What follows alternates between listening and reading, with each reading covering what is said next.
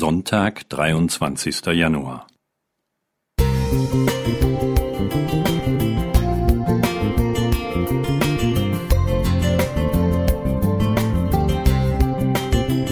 Ein kleiner Lichtblick für den Tag.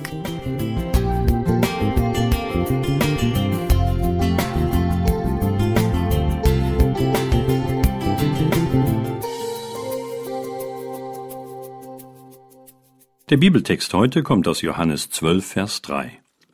Da nahm Maria ein Pfund Salböl von unverfälschter, kostbarer Narde und salbte die Füße Jesu und trocknete mit ihrem Haar seine Füße.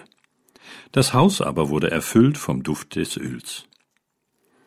Warum war Maria so emotional? Auch die anderen Evangelien berichten eine ähnliche, für die anwesenden Männer peinliche Begegnung. Dabei nennen sie nicht den Namen der Frau.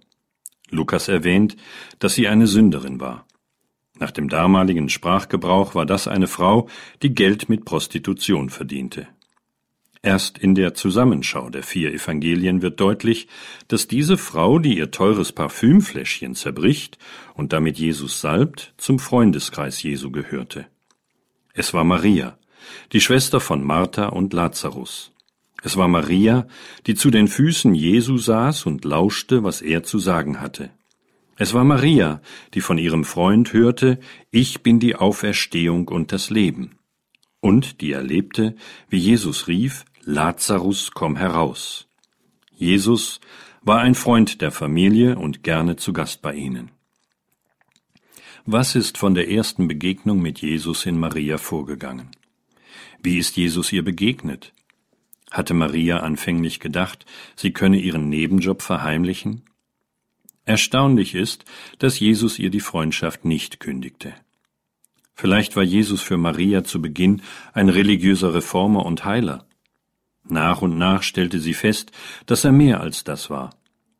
Die Auferweckung von Lazarus dürfte für sie ein einschneidendes Erlebnis gewesen sein. Der Heilige Geist hatte ihr klargemacht, dass sie es mit dem Sohn Gottes zu tun hatte, der ihr seine Liebe zur Menschheit zeigte. Diese Liebe Gottes erlebte sie in der Begegnung mit Jesus und sie wurde so bewegt, dass sie ein neues Leben beginnen wollte. Ihr Freund Jesus kannte sie und stieß sie nicht zurück. Nachdem Lazarus auferweckt worden war, war sie derart ergriffen, dass sie Jesus ohne Zögern ihre Liebe und Dankbarkeit zeigen wollte. Sie wollte keine Sekunde mehr warten, egal wer hier gerade anwesend war. Sie zerbrach das Parfümfläschchen, salbte sein Haupt und seine Füße, weinte und trocknete die Füße mit ihrem Haar.